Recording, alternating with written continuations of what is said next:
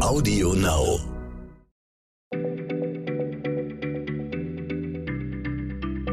Schneller Schlau, der tägliche Podcast von PM. Willkommen, liebe Hörer, bei Schneller Schlau, dem täglichen Podcast von PM. Mein Name ist Stefan Draf, ich sitze hier mit Nora Sager. Wir sind beide Redakteure bei PM. Und äh, Nora, Neulich habe ich erschrocken gelesen, dass Pflanzen rund 60 Gigatonnen, soll heißen 60 Milliarden Tonnen Kohlenstoff im Jahr abgeben in Form von CO2. Ich hatte mich doch immer darauf verlassen, dass Pflanzen CO2 aus der Luft ziehen. Was ist denn da los? Ja, klingt etwas verwirrend, oder?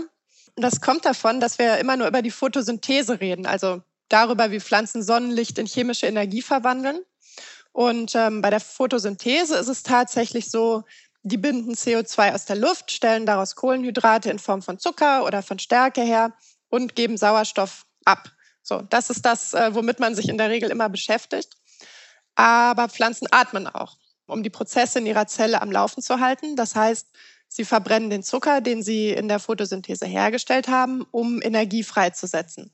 Und dabei verbrauchen sie Sauerstoff und geben CO2 wieder ab. Also im Grunde genau wie der Mensch. Also nochmal, auf der einen Seite binden die Pflanzen kräftig CO2, auf der anderen Seite pusten sie es wieder in die Atmosphäre, weil sie atmen müssen. Das kann doch auch nicht stimmen. Dann wäre Aufforstung ja gar kein Mittel gegen den Klimawandel, so wie wir das immer hören. Also ich kann dich beruhigen, im Mittel bindet die gesamte Vegetation auf der Erde etwa doppelt so viel CO2, wie sie freisetzt. Aufforstung funktioniert also. Die Pflanze kann tatsächlich nur wachsen und gedeihen, wenn sie mehr Kohlenhydrate durch Photosynthese herstellt, als sie dann bei der Zellatmung wieder verfeuert. Aber was schon so ist, ähm, dass die Verteilung über den Tag schwankt. Atmen tun die Pflanzen den ganzen Tag über, mal ein bisschen mehr, mal ein bisschen weniger, aber es ist relativ gleichmäßig. Ähm, aber Photosynthese funktioniert natürlich nur, wenn es hell ist. Ne? Photosynthese braucht Licht.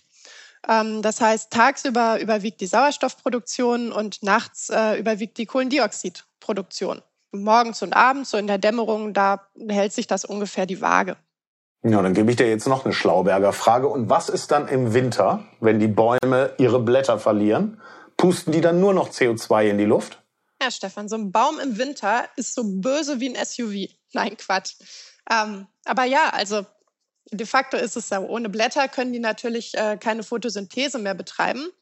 Ähm, denn in den Blättern sitzt die ganze notwendige Maschinerie, sprich die Chloroplasten, die dafür zuständig sind, ähm, die Lichtteilchen einzufangen und die Energie dann in chemische Verbindungen umzusetzen. Die Pflanzen atmen im Winter weniger als im Sommer, weil sie ihren gesamten Stoffwechsel runterfahren. Die sind quasi im, im Energiesparmodus. Das heißt, sie setzen weniger CO2 frei, ähm, aber dem steht natürlich dann auch keine Sauerstoffproduktion gegenüber. Tatsächlich ist es so, dass man das messen kann zumindest in unseren Breitengraden, wo die Bäume die Blätter verlieren. Ähm, Im Winter ist der Sauerstoffanteil in der Luft örtlich manchmal ein bisschen niedriger als im Sommer.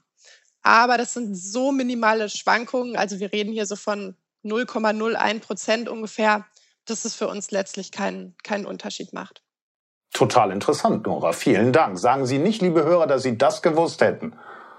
Also merken, Pflanzen müssen auch atmen, damit sie unser Klima erträglich gestalten. Bis zum nächsten Aha-Erlebnis.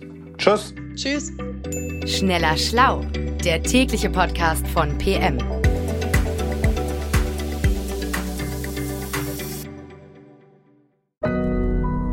Audio Now.